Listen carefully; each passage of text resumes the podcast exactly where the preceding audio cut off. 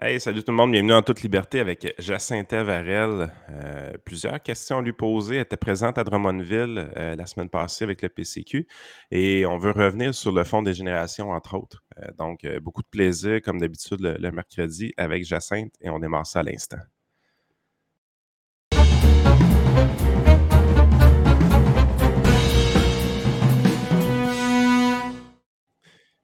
Yes, ben, je vais commencer tout de suite avec euh, Drummondville, vu qu'il a été. Euh, C'était notre journaliste sur place, on t'a dépêché. Non.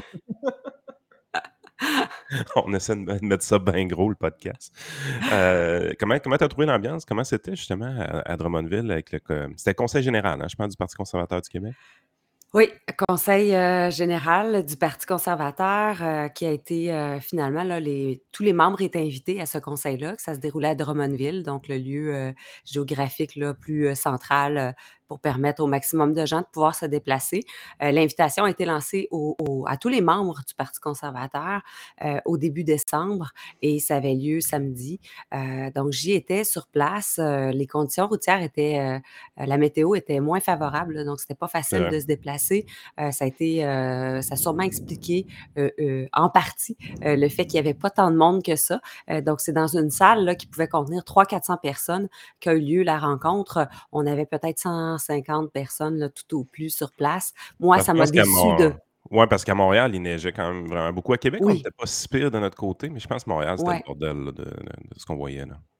Ben, moi, je suis partie de Québec, puis quand même, Québec-Drummondville, c'était difficile quand même là, sur l'autoroute. C'était quand même glissant. Euh, les conditions n'étaient pas faciles. Mais euh, j'étais quand même déçue de voir que c'était pas. Euh, les gens, c'était pas très. Il n'y avait pas beaucoup de monde. Il faut se le dire.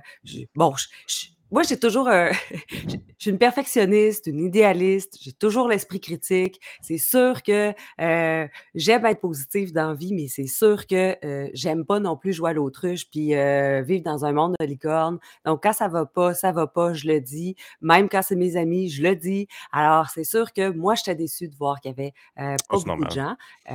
donc, sur un parti de 60 000 personnes qui a 150, c'était peu, mais c'était une belle rencontre. on a eu on a eu droit à un invité euh, euh, à qui on a laissé beaucoup de place et, j'en suis très contente. Donc, on avait Jean-Pierre Charbonneau qui est venu nous parler. Euh, de réforme du mode de scrutin, mais il a commencé par faire l'histoire au Québec et j'étais loin de me douter que l'histoire de la réforme du mode de scrutin avait été aussi longue puis reculait aussi loin dans le temps.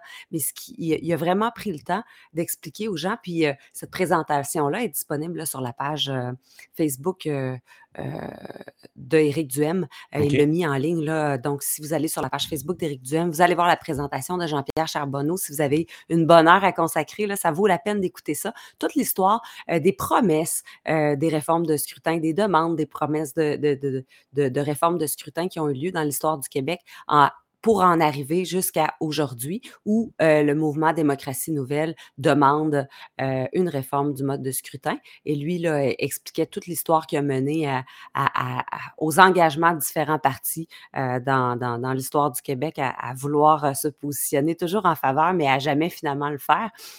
Et puis, euh, bon, ben, c'est sûr qu'on aura éventuellement euh, au, Parti conservateur du Québec à, voter, euh, à se positionner si on veut vraiment promouvoir puis réformer le mode de scrutin, le demander, le promouvoir et s'engager à le faire si on, ce parti-là avait à prendre le pouvoir. Donc, c'est avant toute chose, avant de se positionner sur un enjeu, c'est important de bien se documenter et on avait Jean-Pierre Charbonneau pour nous en parler. Non, ça, c'est intéressant. Puis, des bouts, euh, il y a un volet euh, actualité avec la politique qui est, très, très, très présent. On, on commande euh, Fitzgibbon, on, parle de ces choses-là, mais il y a un volet aussi ça prend une certaine connaissance générale en politique, euh, de justement cette historique-là, qu'est-ce qui s'est passé au Parlement. Des, hommes comme Jean-Pierre Charbonneau sont, bons pour faire cet élément-là. Euh, du temps qu'on a décollé le réseau Liberté Québec, dans le temps, on avait euh, un monsieur qui s'appelait Gérard La Liberté. Il nous aidait beaucoup à l'époque. Puis lui, c'était un spécialiste justement de, de, toutes les procédures au Parlement à, l'époque. Puis c'était fascinant, jaser avec lui euh, par rapport à tout ce qui pouvait se passer dans le Parlement, toutes les procédures. Puis comment ces gens-là sont vraiment importants parce que admettons que demain matin, le Parti conservateur du Québec rentre avec 12 députés dans le Parlement. C'est complexe. Il ne faut pas penser que c'est facile. On arrive là, OK, on va tout défaire, on recommence. Puis non, non, c'est pas de même, ça marche. on, peut agir comme Catherine Dorion, mais on peut essayer aussi de, comprendre les, normes et procédures du, Parlement. c'est plus complexe qu'on pense, honnêtement. oui.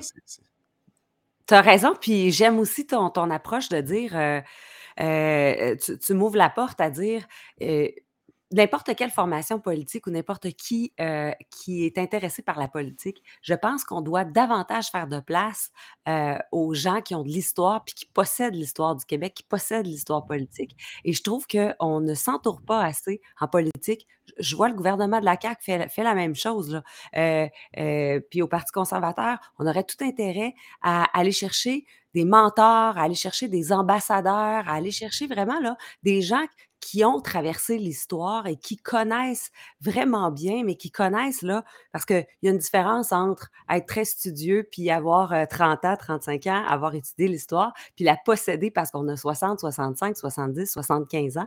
Et je trouve que d'ex-politiciens, des gens qui ont déjà passé par notre appareil démocratique, notre appareil politique, je pense que ce sont de bons mentors, ce sont de bons ambassadeurs qui peuvent outiller les partis politiques, outiller les acteurs, les nouveaux acteurs euh, émergents ou qui sont vraiment très actifs là, euh, en ce moment, ils peuvent les outiller à pas à mieux à mieux orienter leur stratégie politique. Je trouve que les stratégies politiques sont souvent très faibles au Québec, euh, tout parti confondu.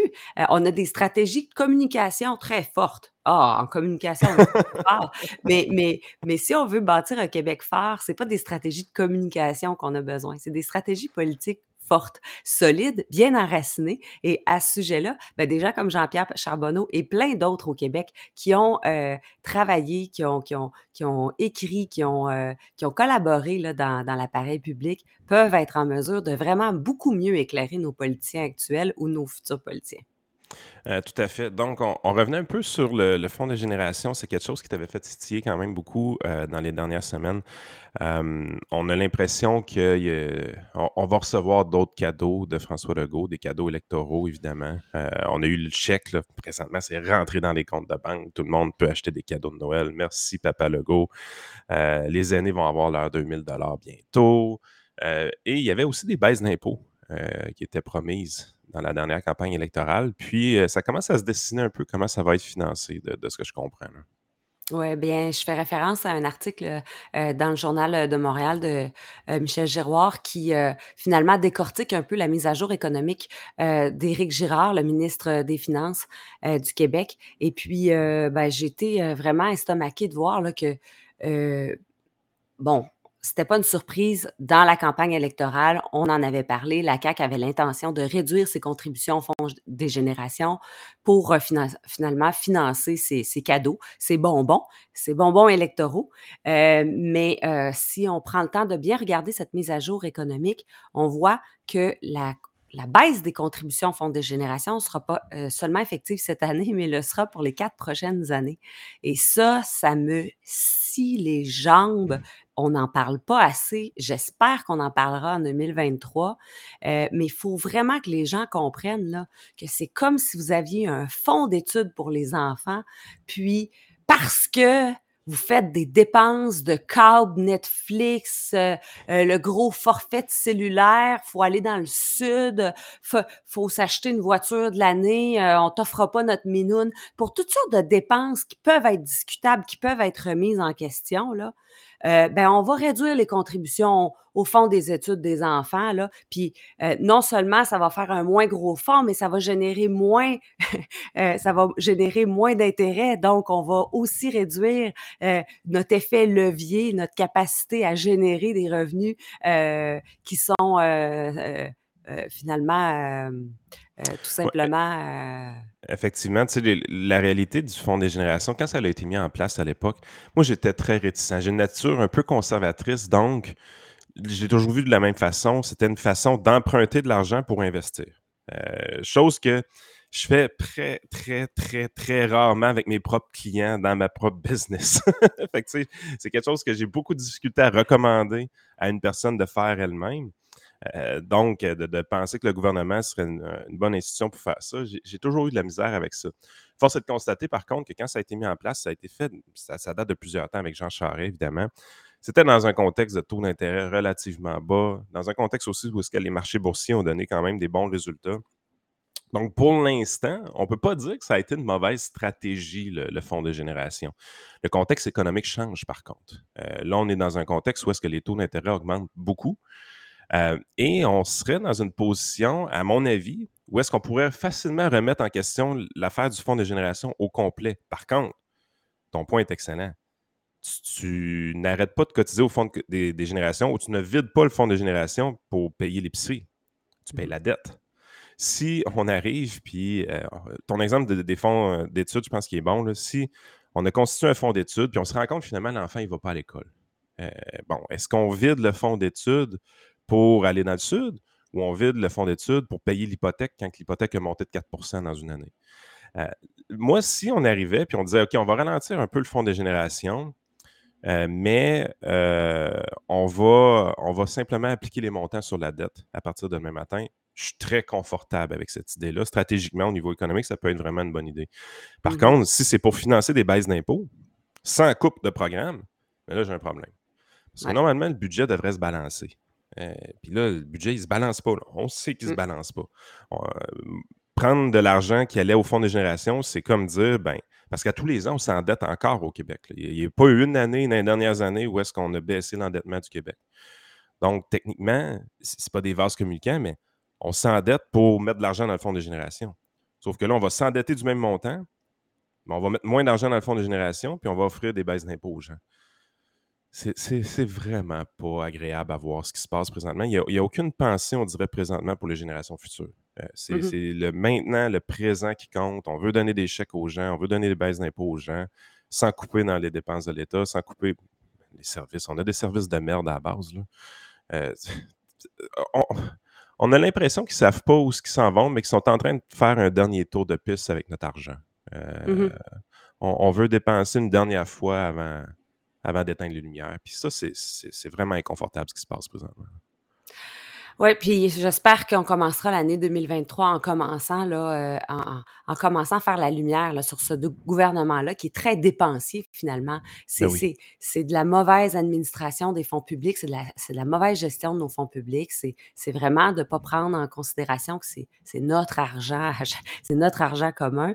Euh, et puis, en ce sens-là, euh, c'est beaucoup plus facile de dire, bon, on va réduire les contributions au fonds de génération pour financer nos bonnes idées, là, plutôt que de dire, on va faire un examen consciencieux des dépenses publiques, puis on va couper là où on doit couper. Et c'est beaucoup plus difficile, là. Mais c'est ça, c'est qu'ils prennent le chemin le plus facile. Le chemin le plus facile, ah, on va baisser cette enveloppe-là, puis euh, et voilà, elle, apparaît miraculeusement cet argent-là pour financer. Mais effectivement, à place de faire des devoirs sérieux, euh, des devoirs vraiment là, euh, de regarder l'ensemble des enveloppes budgétaires, l'ensemble des enveloppes de dépenses du gouvernement. Euh, c'est un peu ce qu'on fait à l'étude des crédits à chaque mois de mars. Euh, il, y a, la possibilité pour les partis d'opposition d'aller questionner les ministres sur les dépenses qui ont été effectuées dans les différents ministères, mais c'est une belle mascarade. Là. Euh, habituellement, il se passe pas, il n'y a pas grand changement qui suit l'étude des crédits. Là, donc, c'est une, une épreuve difficile là, pour les élus là, qui sont au pouvoir pour défendre chaque dépense là, qui peut être scrutée à la loupe par les partis d'opposition, mais reste qu'il n'en sort jamais de ça une étude, une étude des crédits. Il n'y a jamais comme conséquence qu'on va revoir la façon d'attribuer, d'administrer l'argent. Puis en ce sens-là, ben, je pense qu'il y a un gros examen qui devrait être fait dans chacun des ministères pour dire où sont nos gaspillages. Puis c'est pas vrai qu'il n'y a pas de gaspillage. Pendant la campagne électorale, j'ai eu à affronter des journalistes qui me disaient oh, vous allez couper où? Vous allez couper des postes, vous allez couper des gens, c'est des, des jobs que vous allez enlever à des contribuables québécois, à, des fonctionnaires. C'est pas vrai. Voyons non. C'est pas vrai qu'il n'y a pas de gaspillage. Ça se peut pas qu'il n'y a pas de gaspillage. Dans n'importe quelle organisation, on est capable de s'asseoir, de regarder comme il faut, puis de dire où on peut faire des économies, où on peut, on peut vraiment euh, euh, regarder, y a-t-il des dépenses qu'on fait qui peuvent être remises en question ou qui sont encore nécessaires? Il y a des décisions qui ont été prises il y a trois ans, il y a cinq ans, il y a sept ans, on a mis des postes en place. Est-ce que ces postes-là, est-ce que ces dépenses-là sont encore logiques? franchement, ils prennent le chemin le plus facile. On a une enveloppe ici, elle est bien garnie, pigeon là-dedans. Les Québécois sont pas trop au courant de ce qu'on fait, euh, sont pas trop critiqueux non plus. Ils nous font confiance. fait que nous, ben, on va, on, va leur régler ça avec des beaux bonbons, puis ils vont avoir l'impression qu'on gère bien, alors que dans les faits, notre dette, on creuse une dette, puis euh, comme tu dis, les taux d'intérêt augmentent à un moment donné. Nous aussi, là, c'est pas juste euh, nos hypothèques, euh, c'est pas juste à titre individuel, à titre familial, puis à titre personnel qu'on va subir cette hausse des taux d'intérêt-là. le gouvernement aussi va en prendre pour, pour son mal. Puis quand on dit le gouvernement, ben c'est nous. Exactement. Non, le, le poste de dépenses budgétaires du service de la dette, ça va être le poste qui va avoir le plus de croissance dans les prochaines années. Euh, on est habitué de voir l'éducation, la santé augmenter d'à peu près 6 ou 7% par année. Vous pouvez vous attendre de voir le service de la dette augmenter dans des proportions de 10, de 12, de 15% par année euh, éventuellement. Puis ça, ça va être assez spectaculaire. Au fur et à mesure que les obligations du gouvernement doivent se renouveler, ils vont se renouveler à des taux plus élevés. Vous allez faire le saut comment ce poste budgétaire-là va mettre beaucoup de pression dans, nos finances publiques dans les 3, 4, 5 prochaines années facilement. Euh, dernier point que je voulais porter à, votre attention, puis c'est vraiment par rapport au Parti conservateur du Québec. Euh, vous aviez aussi promis des baisses d'impôts. Ça, l'affaire s'était faite d'une manière beaucoup plus responsable, dans le sens que c'était accompagné réellement de coupes dans euh, les budgets du gouvernement. En fait, euh, une petite anecdote, mon partner en, en, business me disait que ses parents voulaient peut-être voter conservateur, tout ça, mais il était il n'était pas confortable. Euh, puis ça, ça c'est vraiment quand tu as ces discussions-là, tu comprends comment ça fonctionne, la, politique. Tu sais, des personnes un peu plus âgées, euh, dans 60, euh, dans soixantaine.